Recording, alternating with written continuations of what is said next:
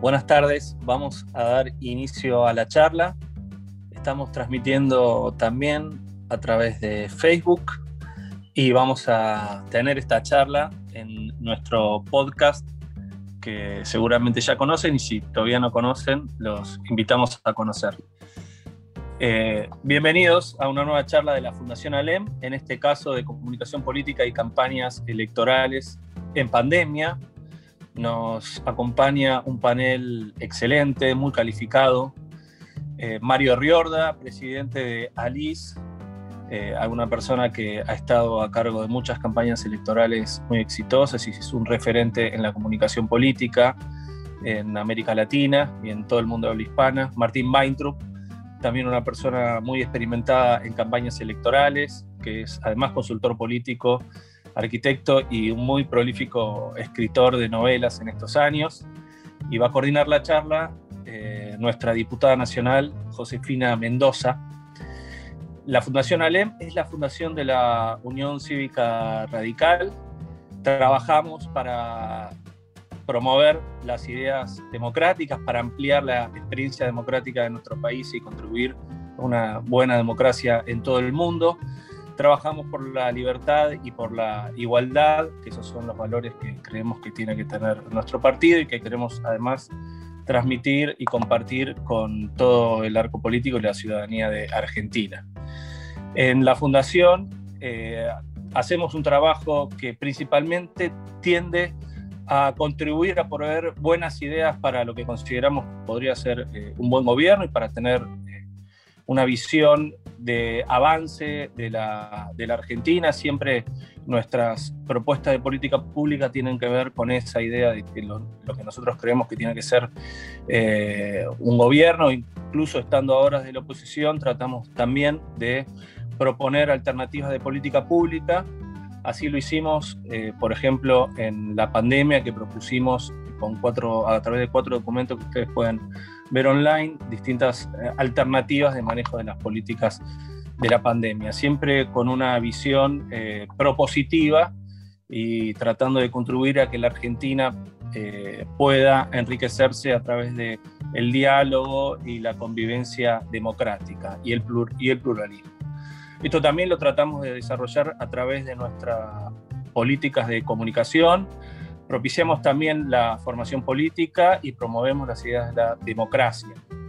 A través de todas las, líneas comunicativas que tenemos, y más bien del material que hemos desarrollado en todos estos meses, sobre todo desde el principio del año pasado, ustedes van a poder ver ahí nuestro desarrollo. Esta charla está organizada por una de nuestras comisiones, que es la Comisión de Comunicación, que acá está presente su coordinador Carlos Kanieski, en estas semanas eh, y a partir del vértigo propio de las campañas electorales, vamos a hacer varias charlas que están relacionadas con la comunicación política. Ahora le voy a dar la palabra a la coordinadora de esta actividad, que es la diputada nacional Josefina Mendoza. Muchas gracias a todos los que nos están viendo y muchas gracias sobre todo a los panelistas que son, son amigos y la verdad siempre es muy bueno escucharlos y leerlos. Adelante, Josefina. Gracias, Agus. Bueno, como vos bien dijiste, eh, por supuesto, esta es una, gran iniciativa y, celebramos que, con esta enorme convocatoria le demos lugar a una, jornada sin dudas muy fructífera y la primera de un ciclo de charlas que, como bien decías, organiza la Comisión de Comunicación de la Fundación ALEM, así que también agradezco a Carlos Kanievski por la iniciativa, por la invitación. Para mí es un placer poder coordinar hoy esta jornada, esta charla con dos grosos de la comunicación política, como son eh, Mario Riorda y Martín Weintrup. La verdad es que contamos además con la presencia de dirigentes, militantes, concejales, diputados, eh, candidatos y candidatas de todo el país que hoy nos están acompañando eh, por la plataforma Zoom, pero también que están participando de esta jornada porque se está transmitiendo en vivo y también, como dijo Agustín, va a estar disponible en el podcast de la Fundación Alem. Entre otras cosas, como, como ustedes vieron, cuando difundimos esta actividad, y por eso entiendo también la enorme convocatoria, lo que hoy nos convoca, entre, entre otras cosas, es la comunicación política y poder pensar la comunicación política en campañas electorales, pero con, un, con una característica clave para los tiempos que corren, que es pensar esto en tiempos de pandemia, ¿no? Y una de las cosas que, algunas de las cosas que seguramente hoy estaremos charlando con Mario y con Martín, y una de las preguntas que nos hacíamos es, ¿cuáles son las preguntas básicas que uno debería hacerse, ¿no? cualquier persona debería hacerse antes de iniciar una campaña electoral? Las campañas híbridas, de lo que, de lo que estamos hablando bastante últimamente en pandemia, la transformación de las campañas, el debate entre la apuesta territorial versus lo digital, las campañas de fracturas expuestas, intensas, negativas y generadoras de posturas dicotómicas, las posturas antisistema y antiinstitucionales como el fraude, otras las cosas que venimos hablando mucho, sobre todo a nivel regional, entre otras tantas cosas que seguramente tenemos o tendremos el gusto de poder conversar el día de hoy. La idea es que puedan exponer, Mario en primer lugar, luego Martín, con unos 15 o 20 minutos de tiempo aproximadamente, y luego vamos a dar lugar a las preguntas que ustedes, quienes están participando, van a poder hacer a través del chat por escrito. Vamos a dar lugar entonces a, esta, a esta jornada.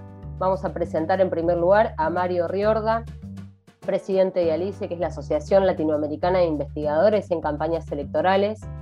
Mario es activista de la comunicación política, consultor en estrategia y comunicación para gobiernos y partidos en América Latina, ha participado en más de 140 procesos electorales a todo nivel, es decir, presidencial, gobernatura, alcaldías, y ha asesorado a más de 80 gobiernos. Es especialista en gestión de crisis, es director de la maestría en comunicación política, Escuela de Posgrados en Comunicación de la Universidad Austral, fue decano en la Facultad de Ciencia Política y Relaciones Internacionales de la Universidad Católica de Córdoba. Es profesor de posgrado en numerosas universidades de América Latina, España y Estados Unidos en materia de comunicación política, consultor del BID y director del estudio Gobernauta, el perfil de los gobernantes latinoamericanos en las redes sociales. Ha escrito 17 libros sobre comunicación política como autor o editor. Sus últimas publicaciones son Cualquiera tiene un plan hasta que te pegan en la cara, aprender de las crisis y comunicación gubernamental más, 360 que nunca. Es analista regular en los principales medios de comunicación de la región. Conductor y coproductor de la serie documental, documental perdón, En el nombre del pueblo. Mario, muchas gracias por estar hoy con nosotros. Te damos la palabra. Hola Josefina, buenas tardes. Bueno, un gustazo. Gracias también Agustín por, por la presentación a Carlos también por la generosa invitación y un placer charlar junto a Martín con todos ustedes, todas y todos ustedes. ¿sí? Rápidamente, para ser respetuoso con el tiempo, me gustaría ensayar, y, y no es menor no equivocarnos en la palabra, digo porque aquí no hay dogmas ni puede haber certezas tan claras, simplemente hay ensayos, aproximaciones que tienen que ver con mirar lo que está sucediendo en general en el mundo más cercano a nosotros, pero en general también en todo el mundo, preferentemente en, el mundo occidental. Quisiera partir con un criterio de humildad importante para decirles a dónde me equivoqué y me equivoqué feo. ¿sí? Hace poquito tiempo, en unas campañas electorales en donde estaba participando en México, hice una serie de estudios cualitativos donde las palabras más significativas que aparecían en la totalidad de los focus eran incertidumbre, frustración, desesperanza, impotencia, ansiedad y agobio. Por si fuera poco, muy cerquita de esa fecha, el Laboratorio de Psicología Social Aplicada de la UBA acababa de terminar un estudio donde a esas palabras le incorporaba una extra muy potente, para ellos la más importante, que era miedo. En este contexto creí e insisto, creí y me equivoqué, y me equivoqué feo, que iba a haber un clima de susceptibilidad, que iba a haber un clima, si se quiere, de prudencia, de respeto, de mesura, de institucionalidad, de oficialismo y, y opositores para jugar a la política en este espacio.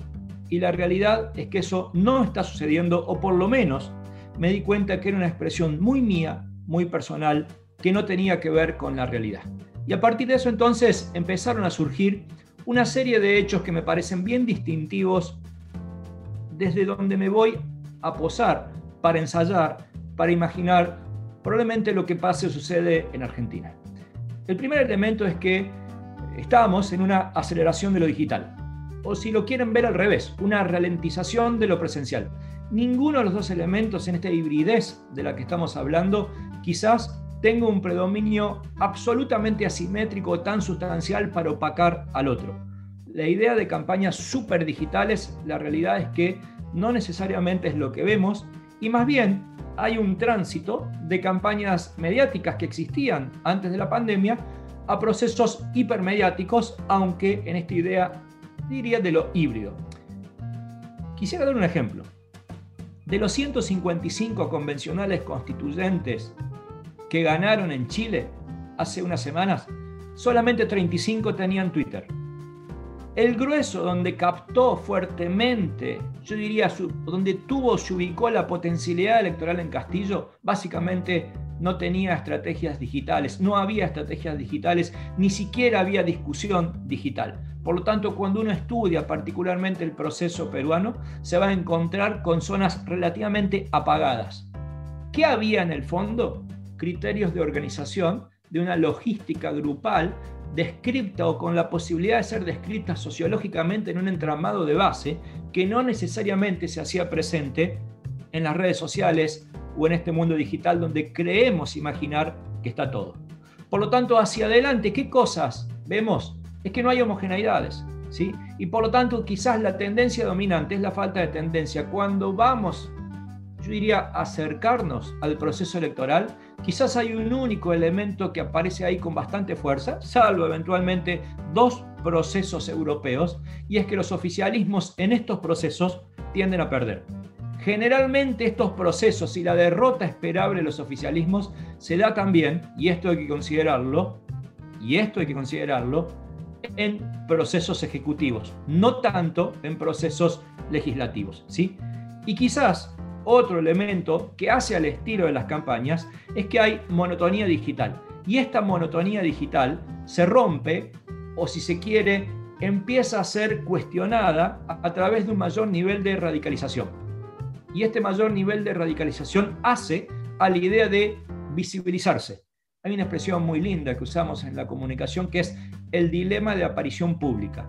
Y daría la sensación que no se piensa tanto, no se resuelve tan claramente este dilema de aparición pública en cuanto a estilo, sino que lo único que sí quiere es aparecer públicamente, es decir, da la sensación que este viejo, yo diría, estigma comunicacional, porque así lo criticamos de la academia de no importa cómo se hable, sino que se hable de nosotros, en parte, algo de razón, algo de característico de esta época tiene. Y por último, una expresión que me parece sumamente interesante. Las redes no son todos, clarísimo. Sin embargo, en muchas cosas da la sensación que todo pasa en las redes. Todo, no, lo acabo de decir. Son solo tendencias de aproximación. Entonces, aquí viene algo importante a donde quisiera situarme para charlar porque describen estos modelos. El primero, ¿sí? Es el dilema político comunicativo que tienen los actores para discutir o con eje en pandemia o en no pandemia. ¿Cuál es la característica? Y fíjense qué importante porque esto quizás de todos es lo más fuerte que puedo decir. Es que a los gobiernos que en más o en menos les va bien, ¿qué significa que les vaya bien? Que no hayan adquirido tempranamente una postura negacionista, ¿sí? Y que medianamente no hayan sufrido situaciones constantes de colapso sanitario. Argentina probablemente esté en esa situación, donde para los oficialismos o el votante oficialista más o menos se hizo las cosas bien, para el votante opositor se hizo las cosas mal. Ahí hay una polaridad o una paridad de miradas, ¿sí? en donde el criterio dominante que se ve en la región es esto. Para aquel que hizo las cosas más o menos bien, hablar solo de la pandemia como un voto premio no alcanza. Vale decir, si yo imagino que de golpe aumento o acelero los ritmos de vacunación, solo el criterio pandémico no alcanza. Sin embargo, la característica es aquellos que lo hicieron mal, prácticamente es determinante un resultado adverso. Entonces, fíjense qué interesante esto, ¿no? Da pistas de por dónde va a ir el discurso. ¿Qué significa?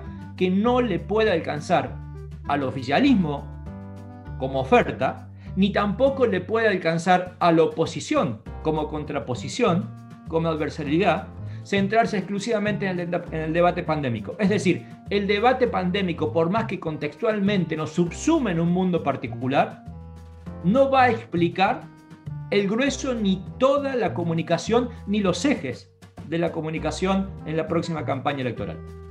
El segundo debate, y es sumamente interesante porque estamos en elección legislativa de medio término, y esto significa que cada provincia es un distrito, hay que analizar lo que pasó en la última elección legislativa hace horitas en México. Y es que cuando se discute lo general, da la sensación que qué tan bien o qué tan mal le vaya al gobierno nacional es determinante para el resultado. Pero aquellos estados, equivalente a provincias en Argentina, que quieran cerrarse, que, que particularmente tengan oficialismos provinciales que se cierren, que planteen modelos de debate localistas, pueden descolgarse de la tendencia nacional. Y así, por ejemplo, cuando parecía que López Obrador en México iba a arrasar en todo México, aquellos oficialismos locales que eran distintos, vale decir, opositores a López Obrador, habiendo cerrado discursivamente su eje, lograron ganar. Aún frente a partidos que tienen muy mala imagen nacional, lograron retener triunfos a nivel local. Aquí viene el tercer elemento que hace a la característica del estilo de la campaña. Y hay un eje totalmente en lógica de blanco-negro que explica uno de los dilemas importantes, que es si las campañas adquieren una dinámica de transversalidad que implica moderación, que implica aproximarse claramente a un votante centrista, o bien un eje de fuerte nivel de ideologización. Más bien, lo que empezamos a ver es que las campañas se ubican en una dimensión de un clivaje discursivo. Voy a explicar qué es clivaje para la ciencia política. Son posturas dicotómicas frente a temas que no admiten grises. Por lo tanto, el eje dominante en las campañas en la región es fascismo versus comunismo. Y esto, que parece absolutamente pretérito de otra época, ha adquirido un nivel de actualidad y de visibilidad inusitado. Los ejes fascismo y comunismo son expresadas incluso por actores dominantes de la escena pública. Baste ver lo que está sucediendo todavía, porque el resultado no está en Perú, donde uno de los ejes y el debate era que se permitió cartelería gigante en toda Lima que decía no al comunismo como un ejemplo importante y significativo de que esta experiencia forma parte también de los discursos de los liderazgos. Hoy, por ejemplo, en Cambiemos o en Juntos por el Cambio, hay expresiones del comunismo en, ciertos socios que forman parte de la coalición. También en el Frente de Todos hay expresiones de fascismo versus actores de la oposición. Ni hablar de las derechas más radicalizadas, especialmente en la oferta libertaria, donde esto es sumamente común y además diría es identitario. Pero no todos son tan extremos, hay otros ejes que adquieren una dimensión clasista, la idea del privilegio versus el pueblo, la izquierda versus la derecha es algo que empieza a ser cada día más explícita. Digo más explícita porque antes generalmente la derecha no asumía su condición de, tal y más bien adquiría algo que luego voy a hablar, que es un discurso contraentitario. No defino lo que soy, pero sí claramente me defino por lo que no soy. Es decir, no soy de izquierda, no soy populista, no soy, etcétera, etcétera. Y hay un eje interesante, y es que generalmente las campañas, yo diría como corolario de lo que estoy diciendo, son dinámicas de fractura expuesta. Sin embargo, cuando esta fractura expuesta es tan violenta, es tan brutal, muchas veces en la oportunidad de buscar, yo diría, una posibilidad, una beta en esa oferta política de concordia, de paz, adquieren como posibilidad de contraste enorme una posibilidad de eje, y así, por ejemplo, la segunda vuelta en Ecuador se sustentó en la idea de una concordia, de un acuerdo mayoritario en función de tanto nivel de fractura expuesta como se venía dando antes, particularmente en la primera vuelta. ¿sí? Y entonces el eje, la característica, es un proceso de radicalización discursiva y negatividad. ¿Qué significa? Que valen poco las propuestas. Ya hace tiempo vengo estudiando, incluso en alguna investigación latinoamericana muy grande, quisiera con Natalia Aruguete, a posteriori de un libro que se llamó Hey, las ideologías existen, donde estudié 38 campañas presidenciales, luego trabajé en tres países seleccionando algunas campañas ganadoras y la característica dominante era sumamente rica, potente en ese momento, que era básicamente no hay más propuestas electorales. Simplemente hay debates ideológicos como grandes marcas que dividen territorios, que gestan identidades, que contienen identidades, que de alguna manera generan grandes tribus identitarias que no dialogan con el otro o con la otra, y lo hacen desde algunos criterios importantes. Uno, pura negatividad. Dos, lo decía recién, con poco peso específico de las propuestas electorales. Cuando digo con poco peso específico, que se entiende, le voy a poner un valor. Se estima que aproximadamente, habiendo estudiado en estas campañas, como les decía, 10 spots por cada una de las campañas ganadoras, menos del 20% de esa propuesta electoral estaba destinada a ejes programáticos. El otro 80% revestía un esquema de valores ideológicos en torno a las personas. Es decir, las campañas se han, vuelto, se han, vuelto hiperpersonalistas, con muy poco peso de la propuesta electoral, con mucha identidad aglutinante en la perspectiva ideológica o de valores, y con discursos simples, con dinámica contraidentitaria, como antes les decía. Muchas veces no defino lo que soy, pero sí me defino frente a lo que no soy, al otro que aparece como un mojón ideológico, y también algo interesante y peligroso, que es sin pretensión de verdad. ¿Qué significa? Lo que de alguna manera una autora llama la arrogancia y la ignorancia. No me importa la verdad, solo posicionarme ahí. Creo que hoy hay muchísimas experiencias en esta dinámica, pero me parece que es sumamente interesante ver, por ejemplo, a Patricia Bullrich como una persona en donde la idea es hablar, ¿no? Como decía Isidoro Cheresky en su momento con Rocía Anunciata, se convierten en campeones del estar ahí. Aclaro que este razonamiento de Cheresky y Anunciata estaba pensado para Scioli en su momento, pero yo lo aplico para Bullrich y creo que a los dos le cabe la perfección la idea del estar ahí, del estar ahí incluso descontextualizadamente, pero no perder la oportunidad de hablar. Otro elemento peligroso que aparece, y creo que en este momento lo vemos en Perú, pero lo vimos parcialmente en Argentina, lo vimos muy fuerte en Brasil e incluso lo vimos en Norteamérica, es la idea o el debate entre lo institucional versus lo no institucional. Es decir, apuesto al sistema o apuesto frente al sistema y me da lo mismo. La dinámica que explica esto en términos vulgares es, soy muy democrático si gano, soy poco democrático si, pierdo denunciando fraude. Y esto en Perú es fabuloso.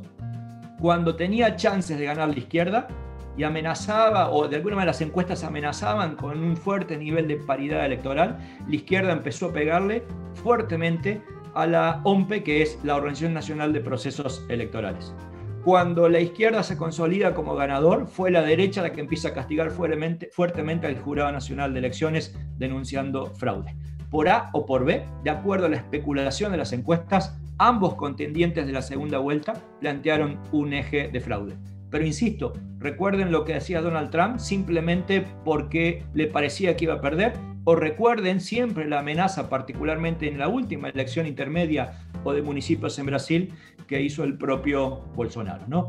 Y una característica importante, y esto es muy, muy específico de Argentina hoy, es que las marcas partidarias en general, aún bajo la dinámica coalicional, de un lado o del otro, suponiendo que es, yo diría, o que se registra un bicoalicionismo, aparece con un, sería un hecho bien interesante, y es que las marcas ambas están bastante devaluadas y en esta oportunidad, y lo digo además con el conocimiento de medir en gran parte del territorio nacional, las personas instaladas con conocimiento previo son mucho más significativas en este contexto que las propias marcas partidarias. Por ejemplo, ustedes recordarán en el año 2017 que todo lo que estuviese cerca en la elección legislativa, en ese momento de Cambiemos, todavía se llamaba Cambiemos, tenía chances totales de ganar. Hoy eso no existe, ni por un lado ni por el otro, y por eso insisto, hay quizás muy poca oportunidad de un recambio fuerte, salvo que el recambio se dé en personas con muy alto nivel de posicionamiento previo. Esto es sumamente interesante también para el radicalismo. Creo que la discusión, por ejemplo, por citar un ejemplo y no para que sea polémico, de Manes es interesante. Manes es recambio, pero tiene instalación previa previa. Pero, pero tiene instalación previa que en parte justifica por qué existe, ¿no? Con chances de ser una persona competitiva. Y finalmente, y con esto cierro ya para darle paso a Martín, aparecen una serie de dilemas logísticos entre los cuales me interesan dos. Uno, ¿a dónde se va a hacer la inversión?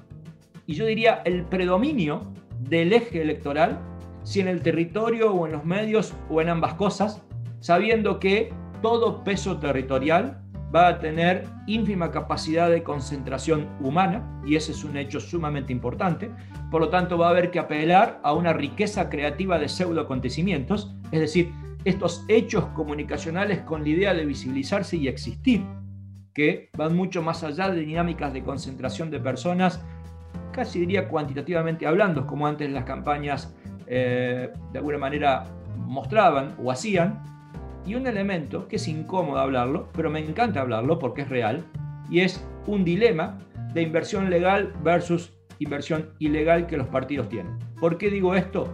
Porque en general las experiencias, las experiencias que incluso van más allá de lo que la ley establece y que son entre comillas exitosas, pero ilegales, tienen que ver a dónde se invierte mucho del dinero que después no se declara. ¿Y a dónde la experiencia internacional está demostrando? En la constitución de bases organizativas por fuera del poder de fiscalización del Estado.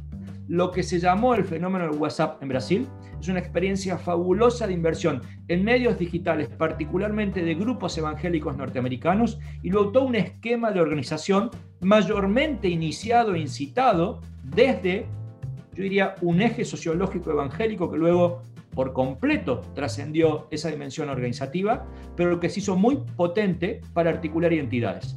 En una experiencia totalmente distinta y salido de lo religioso, es más, ubicado en una dimensión comunitaria, social, de base, es lo que vimos en Chile.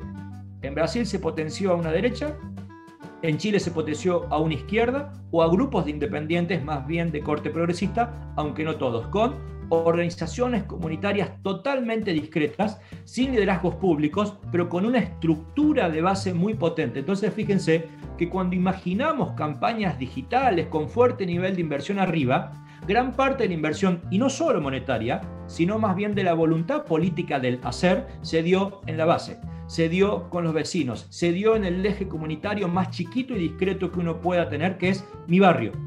¿sí? Entonces, Creo que es interesante imaginar que estas campañas no van a estar modeladas con criterio único. Creo que lo híbrido es mucho más grande, más rico y más denso que la tensión entre lo digital y lo territorial y creo que incluso lo territorial admite dimensiones en consonancia con lo digital o con la movilización digital que antes eras, eran insospechadas, pero que en parte, pero que en parte requieren ponerle el cuerpo, no solamente caritas frente a un Zoom o caritas frente a las redes sociales. Muchas gracias. Muchas gracias, Mario. Bueno, clarísimo. Ahí estábamos tomando nota de, todo lo que ibas analizando. Y mm, obviamente yo aprovecho para dejarte también alguna, alguna pregunta para, la segunda parte y luego darle lugar a Martín, ¿no? Pero una de las cosas que, vos mencionabas y analizando también los procesos que se han ido dando en la región, teniendo en cuenta que se acerca cada vez más eh, el cierre de listas, la campaña electoral de este, de este año, yo lo que te quería preguntar es también escuchando ¿no? en este tiempo las distintas estrategias que se van dando los distintos o los dos grandes frentes eh, políticos o que nos vamos dando, se está hablando mucho también de la posibilidad de los, de los candidatos más moderados pensando en el votante indeciso sobre todo, ¿no? Yo lo que te quería dejar así como una pregunta es si vos ves una ventana para que en esta campaña se baje eh, un discurso con la ideología como, como actor central más que la gestión o, si va a haber una mixtura de ambas justamente para, captar este electorado indeciso, por ejemplo. ¿no?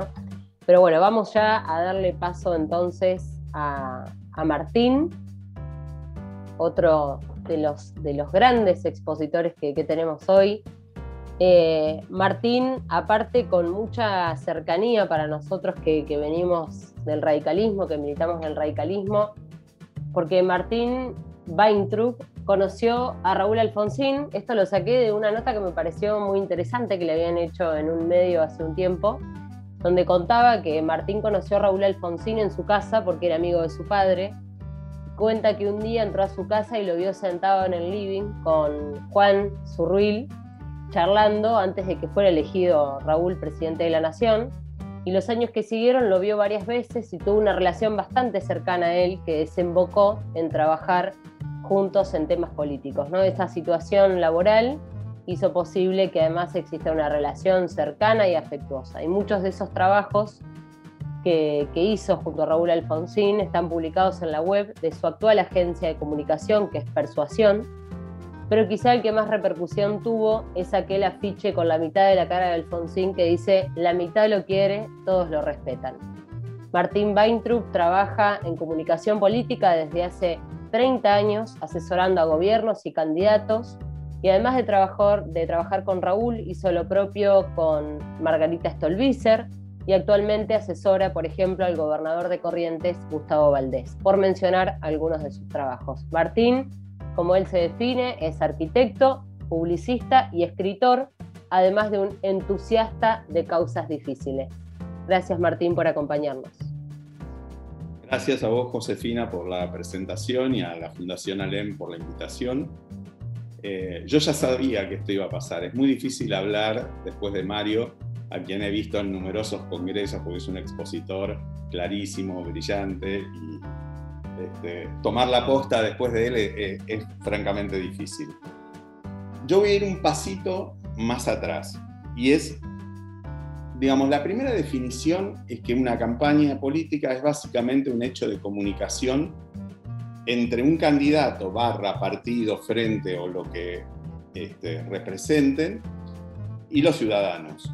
Entonces, en cualquier hecho de comunicación hay dos niveles que, digamos, van a tomar una importancia fundamental, pero uno es el discurso verbal, es decir, lo que queremos decir. Entonces, como la convocatoria era a pensar cuáles son las cosas básicas que uno debería considerar antes de empezar una campaña electoral, yo diría que lo primero que uno debería tener es claro lo que quiere decir es la base, digamos, de que una comunicación sea posible, se pueda realizar de forma exitosa.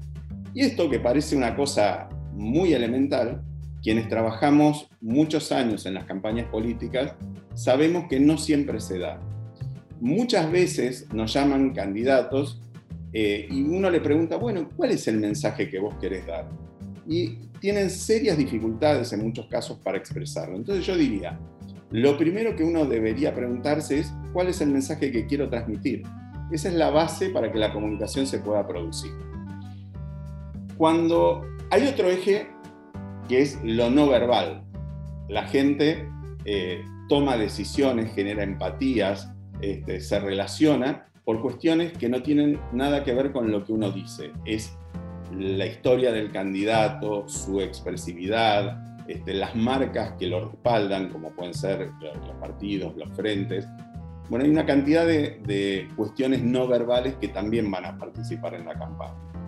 Pero cuando uno dice, eh, digamos, qué es lo que verbalmente se va a expresar en una campaña, lo primero que uno tiene que pensar es que son muy pocas ideas repetidas muchas veces. Es decir, lo decía Mario hace un rato, el peso de las propuestas eh, se ha ido prácticamente extinguiendo. En el 83 todos los partidos presentaban su plataforma política, ¿no?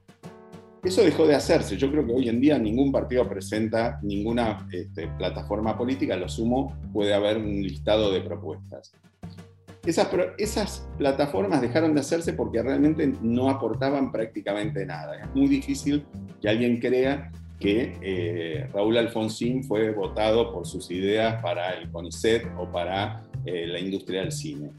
Los candidatos terminan representando unas muy pocas ideas con las que terminan asociados. Por ejemplo, en el caso de Alfonsín es fácil, era la democracia y los derechos humanos. En el caso de Menem era, fue algo también muy básico e incluso muy abstracto, todavía más abstracto quizás que lo de Alfonsín, que eran la revolución productiva y el salariazo.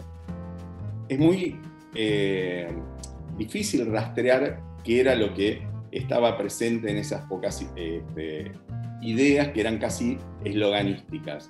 Pero, digamos, son las ideas que terminaron eh, haciendo eh, este, una marca en la cabeza de la gente que fue lo que terminó volcando la elección en favor de, esos candidatos. Podríamos rastrear ideas así eh, en otros candidatos, en otros momentos de, la historia. Pero, digamos, eh, más allá de que, como lo voy a decir, pueda sonar raro, este, uno debería tratar de determinar cuál es la promesa electoral que ese candidato ofrece a la sociedad y a través de la cual pide el voto. Que, eh, o sea, rara vez termina siendo una promesa este, muy concreta, pero hay una serie de ideas con las que se asocia a un determinado candidato. Entonces, yo digo, si uno va a generar una dinámica de comunicación, debería arrancar por tener claro qué es lo que quiere decir. Y en esa definición participan al menos dos grandes ejes. El primero es lo que ese candidato tenga para decir, per se, este, sus ideas. Por ejemplo, nosotros, ya que estamos en un foro radical, sabemos que esas ideas no siempre son las, este, las ideas predominantes en la sociedad. Por ejemplo, el caso de Alfonsín oponiéndose a la guerra de Malvinas en un momento en que se llenaba la, Plaza de Mayo de gente que vitoreaba a Galtieri o que apoyaba la guerra. Bueno, era una definición este, contracorriente, que era el background que tenía Alfonsín este, y las ideas que él defendía y con las que eh, se hizo fuerte. Por otro lado, hoy nadie puede prescindir del uso de las encuestas. O sea, cualquier persona que, que una campaña de comunicación política, este, una campaña electoral, hoy en día hace encuestas y trata de determinar climas sociales, preferencias, etcétera, etcétera. Entonces, entre lo que el candidato tiene para decir y lo que la sociedad está esperando, se debería construir la propuesta que, el, que cualquier candidato, ya sea candidato a presidente, a gobernador o, a un cargo este, en una pequeña intendencia de un pueblo, este, tiene que ofrecer. La, otra cuestión que me parece que es una de las preguntas eh, que uno debería hacerse cuando encara una campaña electoral es la definición de un target. ¿A quién le vamos a hablar? Normalmente eh, nosotros estamos viendo últimamente eh, discursos muy radicalizados en, muchas, este, en muchos dirigentes. Es fácil verlo este, en algunos eh, representantes eh, del Frente de Todos, pero también lo podemos ver en Juntos por el Cambio en personas como Patricia Bullrich, que tienen esos discursos que de tan radicalizados terminan siendo discursos que llegan básicamente para la fuerza propia eso tiene un valor muy relativo, porque, eh, digamos, en general es un discurso que le habla a los ya convencidos. Y el, desafío de la campaña electoral es tratar de no perder a los ya convencidos, pero de convencer a alguien más. Si hoy, a, este, a grosso modo, uno mira la sociedad, hay un, tercio de la sociedad que está eh, alineado con el, con el Frente para la Victoria. Hay un tercio de la sociedad que está alineado con Juntos eh, eh, por, el cambio. Y hay un tercio de la sociedad que mira, mira, observa y, es la que va a eh, decidir y la que va a terminar este, volcando la elección. Entonces es muy importante que uno defina a quién le va a hablar. Si, y eso es parte de una estrategia, porque las, las campañas, y ahora voy a retomar este tema, tienen objetivos uno, el objetivo no siempre es ganar las elecciones. Y si uno tiene claro cuál es su objetivo, puede construir discursos que este, apunten para un lugar o para otro. Hay, uno diría, sí, claro, cualquier candidato que se presenta en la elección la quiere ganar, obviamente. Pero a veces se buscan eh, escenarios de posicionamiento interno dentro de los frentes, dentro de los partidos, de promoción de, de la figura de un candidato este, para un, en una elección posterior, por ejemplo la, elección presidencial eh, del turno del 2023. Entonces, en ese proceso de construcción del, del discurso, uno debería tener claro a qué apunta. Y si lo que apunta es en esta elección a tratar de ganarla, debería disputar el tercio de los indecisos. Y en ese tercio de los indecisos, el discurso hiperradicalizado es un discurso que no suma. Y lo podemos ver en algo de lo que estuvo sucediendo en el inicio de la pandemia con la figura de Alberto Fernández, Axel Kisilov y Larreta. Hubo un momento en el cual funcionaban los tres como, digamos, en consenso, a pesar de las diferencias, y fue un momento en el cual la imagen de los tres creció enormemente. Los tres se potenciaron en ese lugar del sentido común, del dejar este, los antagonismos irreductibles y sentarse a tratar de resolver el problema de la gente. Fue un momento donde la popularidad de los tres alcanzó sus niveles más altos desde la asunción de las autoridades este, en el año 2019. Entonces, luego, ¿qué pasó? particularmente Axel y, Alberto, tomaron la decisión de radicalizar su discurso, por cuestiones que no vamos a analizar, pero es la decisión que tomaron. En ese proceso, los tres cayeron, pero Axel y Alberto cayeron más que la reta que se mantuvo en ese lugar del sentido común, de, yo vengo a poner, yo vengo a ofrecer mi corazón. ¿no? Eh, creo que eso es algo que hay que considerar en el momento de definir eh, de qué vamos a hablar y a quién le vamos a hablar. Particularmente en esta campaña va a pasar algo eh, que no hemos visto, pero que es la conclusión de un camino que sí ya veníamos viendo, que es que prácticamente la presencialidad no se va a poder ejercer o se va a poder ejercer con muchas limitaciones. Nosotros estamos haciendo una campaña de gobernador en Corrientes que eh, se vota el 29 de agosto. Y estamos pensando que es muy probable que no haya actos presenciales en toda la campaña.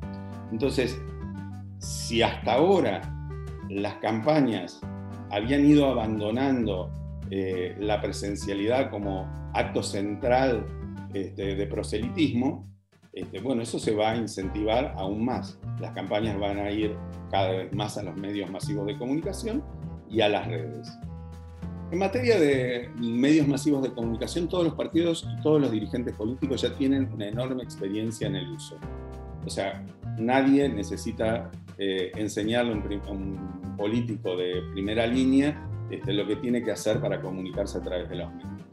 Ahora, en las redes sociales, nosotros lo que venimos observando es que hay el desarrollo de la herramienta supera ampliamente eh, la capacidad de, de uso que tenemos quienes hacemos las campañas, los mismos dirigentes, etc. O sea, es una herramienta muy subutilizada. Hoy es muy común que si uno trabaja con gente este, que maneja Big Data eh, bien, uno tiene la posibilidad de enormes procesos de segmentación. Pero yo no vengo viendo procesos de comunicación segmentados muy interesantes, donde diga, mira, yo le puedo hablar a las policías mujeres de la provincia de Santa Cruz y alguien que esté pensando en un discurso específico para esas policías mujeres de la, de la provincia de Santa Cruz y construyendo mensajes acordes a las posibilidades de segmentación que nos ofrece hoy eh, la herramienta. Entonces yo creo que eso es algo que deberíamos, eh, que seguramente va a tener una vuelta de tuerca este, en esta elección y que va a, hacer algo que, nos va a, plantear un nuevo desafío y que, dada la, situación de la no presencialidad, todos deberíamos tratar de explotar. Finalmente, para dejar eh, espacio a, que puedan preguntar y que podamos charlar un poco, eh, lo de siempre, ¿no?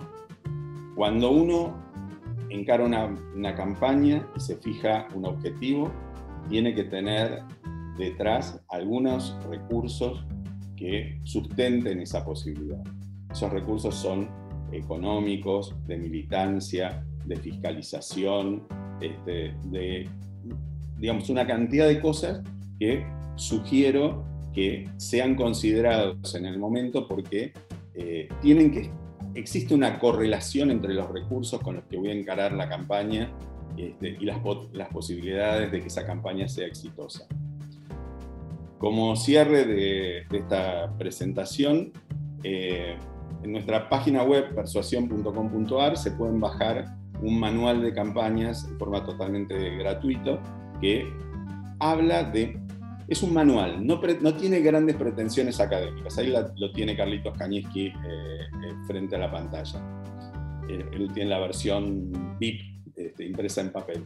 Pero eh, la idea es, el manual repasa todas y cada una de las cosas que quien encara una campaña electoral debe considerar, desde el naming, cómo identificar al, sector, cómo identificar al candidato, este, plantea un organigrama y cada una de las tareas que una campaña de cierta dimensión debería repasar. Así que los invito, si quieren, se lo bajan y bueno, quedo listo para cualquier consulta que quieran hacer. Muchas gracias.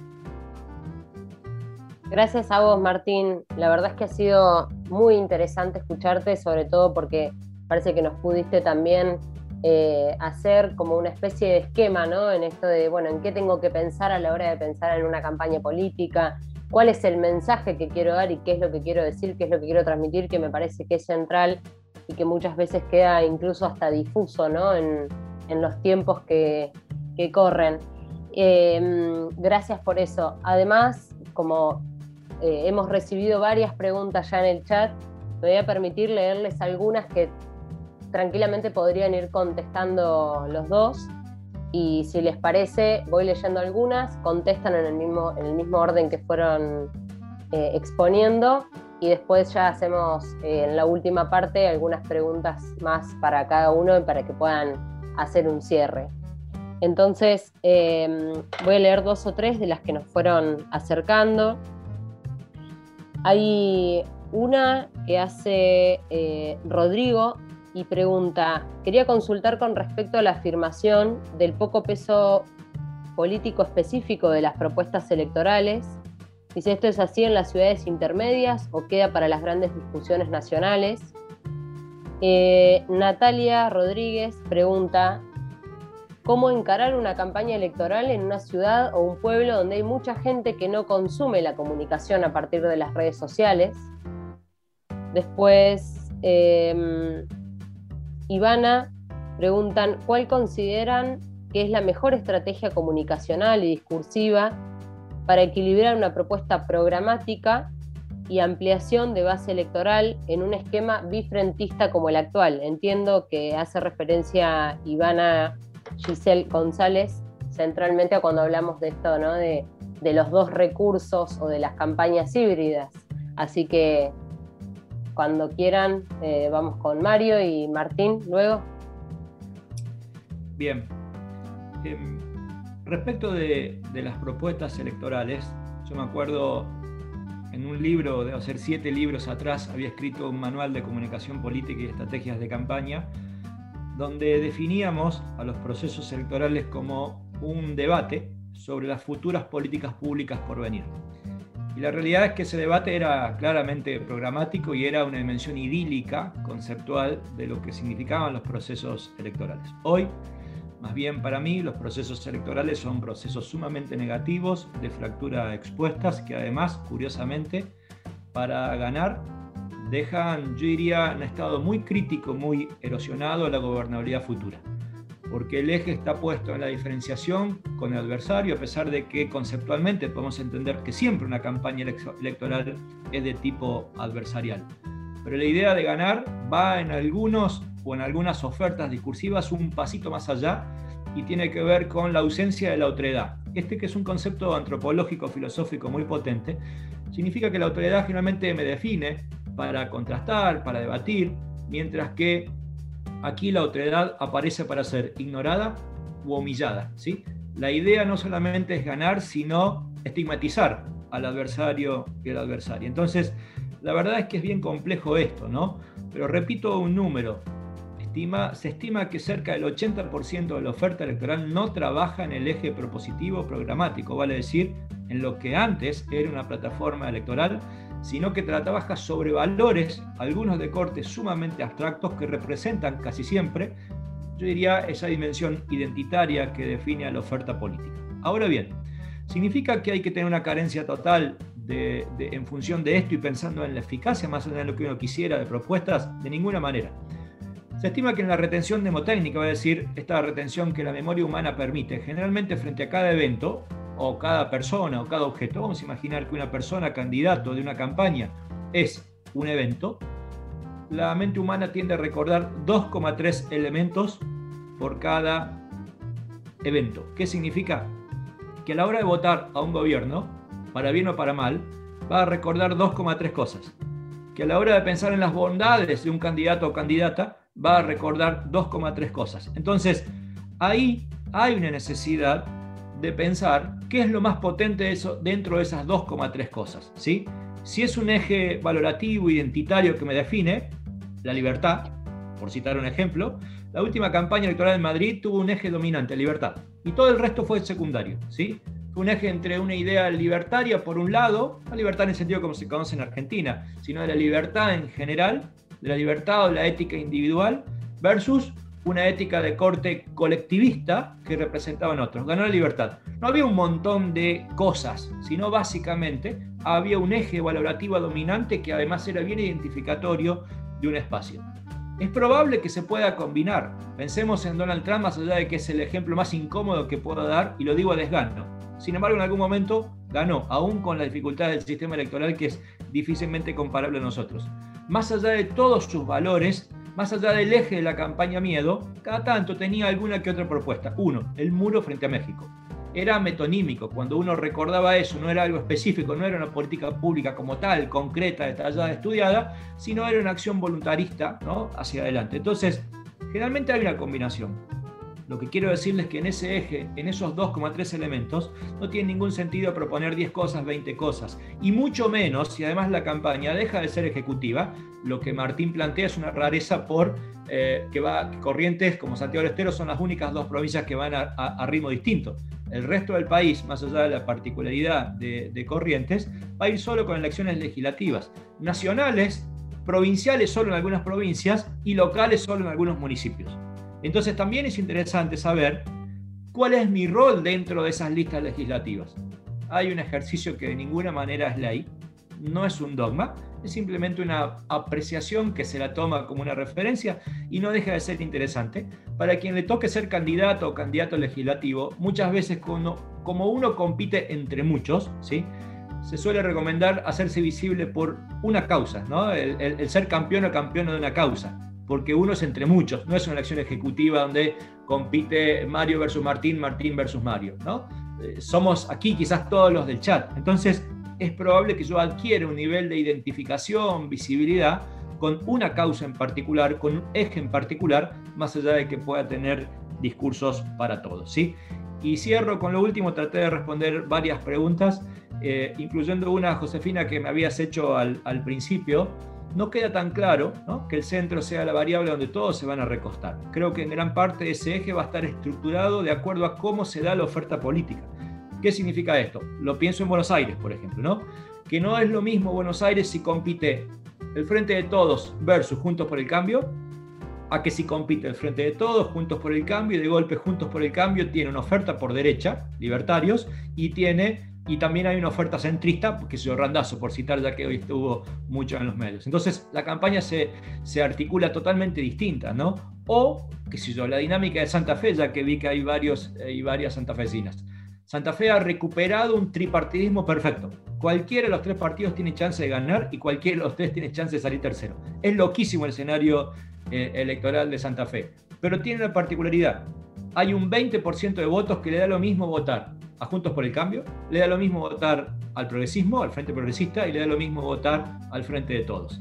En ese contexto es probable que algún nivel de moderación final deban tener, porque ese 20% es tan potente y no, no, tiene, de alguna manera, una culpa religiosamente hablando de ser infiel electoralmente, de votar a uno y otro. Esto es producto quizás del eco, la consecuencia que la boleta única ha instalado como cultura política en Santa Fe, que me encanta, y es que en un mismo turno electoral puede hacer ganar y perder los mismos partidos de acuerdo a nivel de decisión. El problema es que en esta elección no hay boleta única. En esta elección se vota con boleta nacional. Por eso es más complejo entender qué carajo va a ser ese 20%. Eh, necesita de mucho estudio. De antemano no es tan fácil determinar para dónde va a correr eso y, y si efectivamente las campañas tendrían que ser un poquito más centristas para, como mínimo, no expulsar a ese 20% dinámico o infiel, si se quiere, electoralmente.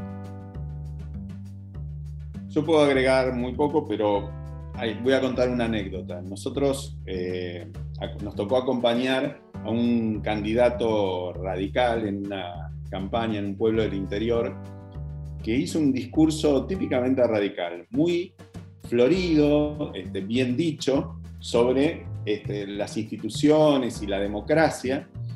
Y después le dieron la posibilidad a la gente que estaba escuchando de hacer preguntas. Y se paró un señor muy humilde y levantó la mano y dijo, disculpe maestro, pero para mí, ¿qué hay?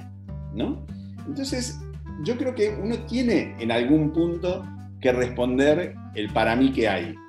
O sea, y el para mí que hay hoy implica de alguna forma tener algún discurso sobre las tres cuestiones que aparecen liderando las preocupaciones de la gente en las encuestas. La primera es todo lo que tiene que ver con la economía, la preservación del trabajo, la creación de fuentes de trabajo, la inflación, eh, el, poder adquisitivo. Es decir, eso es una enorme preocupación, incluso es mucho mayor que la preocupación por la pandemia. Uno podría decir, bueno, en estas circunstancias este, todos estamos muy angustiados y preocupados por la pandemia. El segundo tema es justamente la pandemia, donde, eh, digamos, nadie va a poder soslayar en esta campaña eh, la temática, que implica los cierres o no cierres de, actividades, la presencialidad o no presencialidad este, en la educación, el tema de las vacunas, un candidato se tiene que armar un discurso que responda a ese tema. El, tercer tema, que es un clásico de todas las encuestas, es el tema de la seguridad, o mejor dicho, de la inseguridad. Después, mucho más abajo, vienen todos los demás temas. Entonces, yo creo que un candidato, como dijo Mario, como también dije yo, va a terminar siendo reconocido por muy pocas cosas esa, él lo precisa en 2,3. Este, yo no tenía esa precisión, pero di los ejemplos de Alfonsín y de Menem, que eran en general dos cosas. Entonces, eh, digo, eso es verdad. Uno tiene que tratar de definir por qué cosas va a querer que la gente lo recuerde. Pero el candidato va a tener la obligación porque va a ir a programas de televisión, a programas de radio, este, a Zooms o lo que sea, de tener respuesta sobre los temas que más preocupan a la gente. Entonces, la construcción del discurso es más compleja que las dos definiciones, pero en definitiva tiene que tener clara cuáles son esas dos ideas por las, cual, por las cuales se espera que la gente lo reconozca y le, y le otorgue el voto. Perfecto, vamos a ir a las, a las últimas preguntas para cumplir también con el tiempo que, acordamos con todos ustedes. Hay una que tal vez es más específica para vos, Martín. Igual vamos a respetar el orden que veníamos respetando.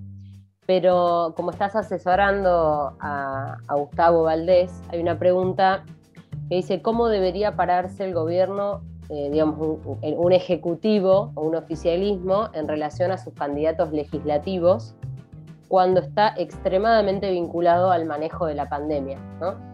Y después hay algunas un tanto más generales que tal vez lo que los, a lo que los invito también es a que tratando de responderlas eh, también nos, dejen algún mensaje o alguna idea final que les interesaría que, nos llevemos hoy.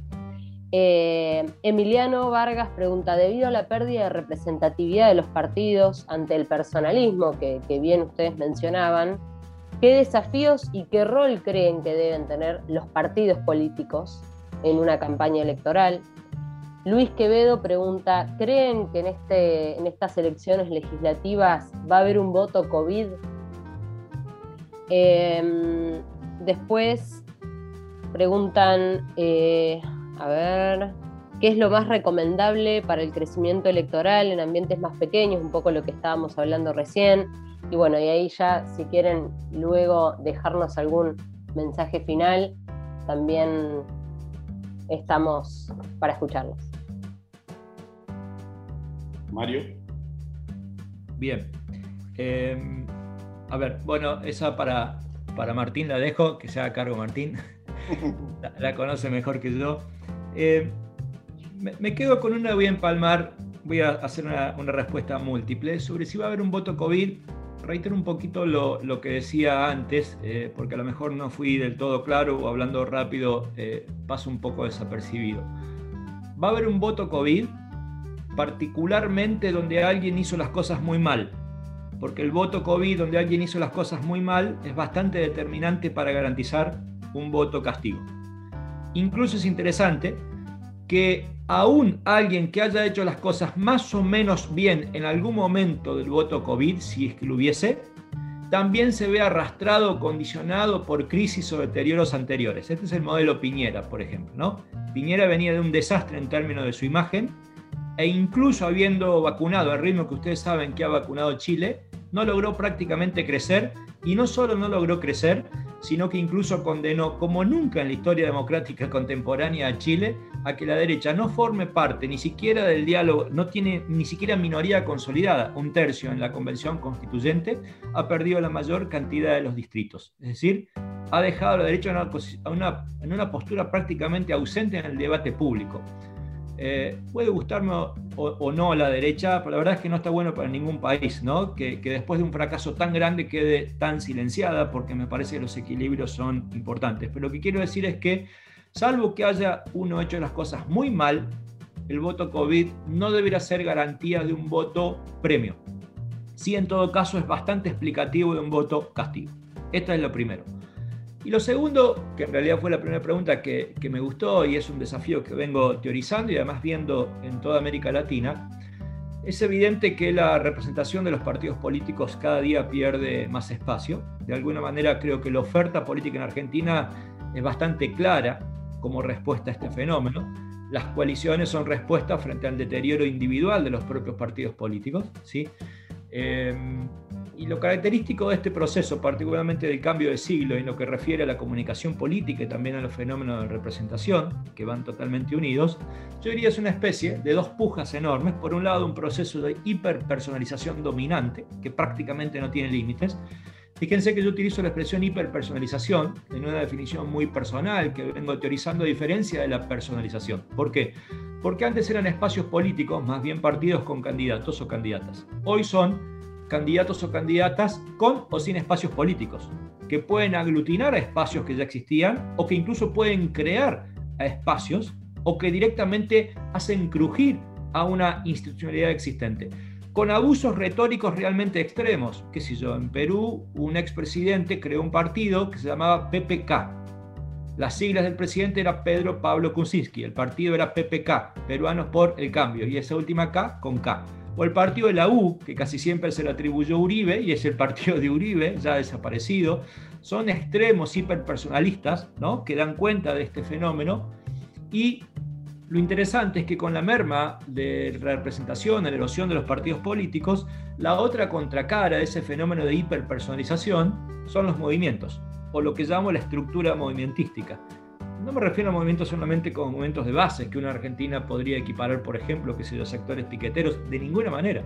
Hay movimientos de derecha, los movimientos evangélicos es una estructura movimentística, por ejemplo, que son muy potentes en Brasil, son muy potentes en Colombia, ni hablar, por citar ejemplos, ¿no?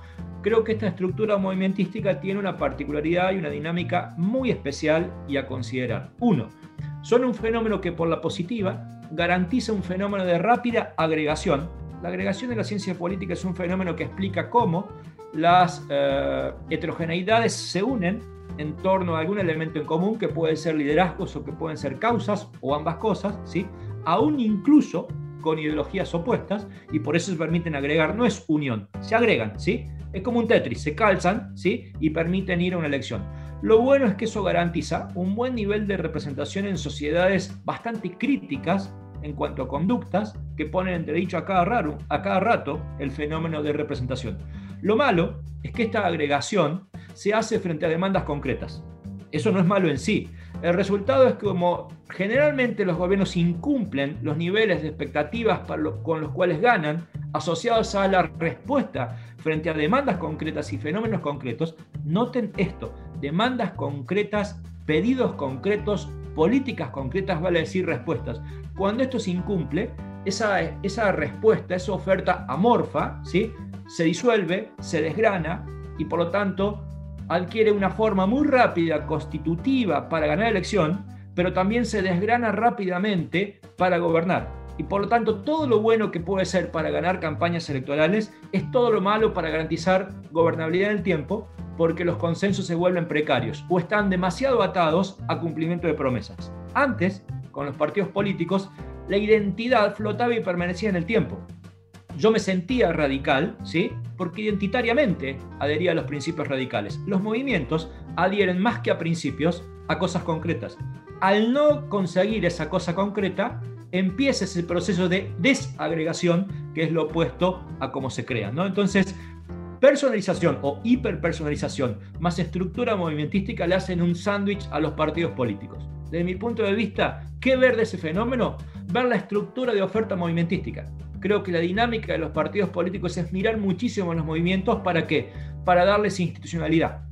La institucionalidad significa un orden organizativo, un criterio organizativo, pero no solo expuesto a una discusión que quede abstracta de principios doctrinarios de guía, sino más bien que aproximen y le den forma, coherencia, sostenimiento, capacidad, logística, organización a esa oferta de demandas concretas. Me parece que ese es un gran desafío y ahora evidentemente jamás, y esto es interesante, fue el desafío que el radicalismo tuvo particularmente cuando se crea la coalición Cambiemos, que hoy pareciera ser, está entendiendo cabalmente, que es no se puede ser competitivo en el ambiente electoral sin liderazgos. ¿sí? Las personas en un proceso de hiperpersonalización dicen muchísimo también de la capacidad o la potencialidad de la competitividad. ¿no? Me parece que ahora por primera vez el radicalismo se para un poquito más fuerte, no tan solo ofertando ofreciendo a la sociedad de la coalición solamente la estructura federal, que la conozco y es gigante, sino también ofreciendo ideas, ofreciendo moderación, ofreciendo institucionalidad y ofreciendo personas con capacidad de ganar. Me parece que ahí hay muchísimo para ver y para aprender por parte del radicalismo hoy. Poquito que agregar, el, caso Corrientes, pero que vamos a tratar de que sea eh, más universalizado. Eh, por lo general, el nivel de corte de boletas en la Argentina es muy bajo.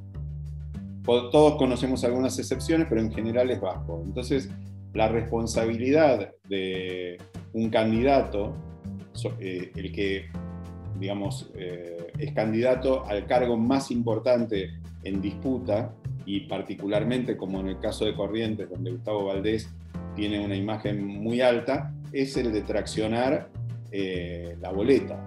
O sea, cuando uno eh, es muy raro que se dé este, el corte en los niveles inferiores. O sea, son el corte siempre existen, pero no son de una significación eh, demasiado importante. Entonces, la responsabilidad fundamental es la de del candidato a extraccionar la boleta y eh, asociarse este, con, con quienes integran su espacio político este, de forma física, que se pueda ver en los afiches, en los, mensajes, etcétera, etcétera, y este, dándole soporte, eh, en el caso de, Valdés, está claro, él recorre la provincia permanentemente, está con, eh, tiene presencia en todos los distritos para apoyar a sus propios candidatos. Eso que pasa en Corrientes pasa en cualquier lugar donde haya un candidato fuerte en una elección que tenga una boleta tipo sábana. Este, después, bueno, alguien preguntaba qué importancia va a tener el COVID en esta elección. Yo creo que eh, el COVID es, un tema muy amplio, entonces habría que ver específicamente de qué se trata. Va a haber un peso, digamos, vinculado a lo que yo decía, este, el cierre de, la escolaridad presencial o no, de, las vacunas que se ha ido acelerando este, y se está poniendo cada vez, eh, está saliendo un poco del debate porque la presencia de las vacunas hace que la crítica a la ausencia de vacunas se vaya neutralizando. Pero hay un tema que va a tener, para mí, una, es un derivado del COVID, pero va a tener una importancia muy, muy grande, y es el tema de la economía. el COVID fue un masazo para la economía de mucha gente. Entonces, eh, es muy probable que el debate eh, derivado de los cierres de muchas actividades, de la disminución de, la actividad económica, eh, esté en un lugar central de la agenda eh, de discusión de los próximos días. Muchas gracias, Mario, Martín. La verdad que ha sido un placer escucharlos. Les pedimos disculpas porque no leímos las preguntas de todos, entonces les pedimos disculpas a quienes estuvieron participando en ese sentido, pero también creo que Creo que ha sido muy fructífera esta conversación, esta charla, centralmente porque un poco haciendo alusión a lo que ustedes mencionaban y entendiendo el complejo rol que nos toca asumir a los partidos políticos en, estas circunstancias, sí está claro que tenemos el enorme desafío en el 2021 con la pandemia, pero también seguramente de cara al 2023, de interpretar esa necesidad que se veía reflejada, me parece, y esa realidad en, la primer eh, diapo que mostraba Mario acerca de, los sentimientos de, que hoy afloran y que marcan, me parece, eh, incluso transversalmente a nuestra sociedad, que tiene que ver con la desesperanza, con la incertidumbre, con el miedo, y cómo convertir eh, o convertirnos de alguna manera en una opción interpretando esa realidad y, generando, construyendo un mensaje que, sea capaz de convertirnos en una opción de, alguna manera y, ese es el gran desafío que tenemos. Así que, bueno, me permití dejar una pequeñísima reflexión al lado de todo lo que ustedes nos han dejado hoy, pero nuevamente agradecerles y por supuesto agradecer la iniciativa de la Fundación ALEM, que venimos trabajando en una plataforma para la UCR eh, de cara a este proceso electoral y quienes estuvieron, pero quienes quieran compartir también esta conversación que hemos tenido lo encuentran en las redes sociales de la Fundación, centralmente, por ejemplo, en Facebook lo pueden encontrar porque se ha estado transmitiendo en vivo eh, y ahí van van a encontrar el video. Gracias de nuevo, no sé si quieren saludar, les damos el espacio, por supuesto, Mario, Martín, gracias a todos por participar. Yo me quiero despedir con una, eh, una convocatoria eh, y es que en esta campaña, que todos visualizamos con fuerte participación eh, en las redes sociales, todos los militantes pueden convertirse en cibermilitantes. Y esa es una acción muy útil en la campaña. los invito a todos, veo que hay mucha gente, que son, muchos los conozco y sé que son militantes muy comprometidos, que todos asuman el rol de la cibermilitancia, que es una ayuda muy grande que pueden hacer para el triunfo del espacio este, que cada uno quiera que gane.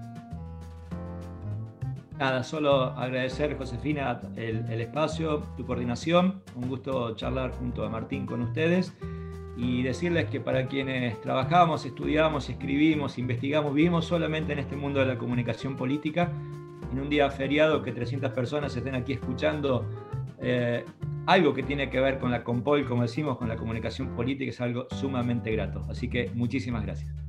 A ustedes, un placer.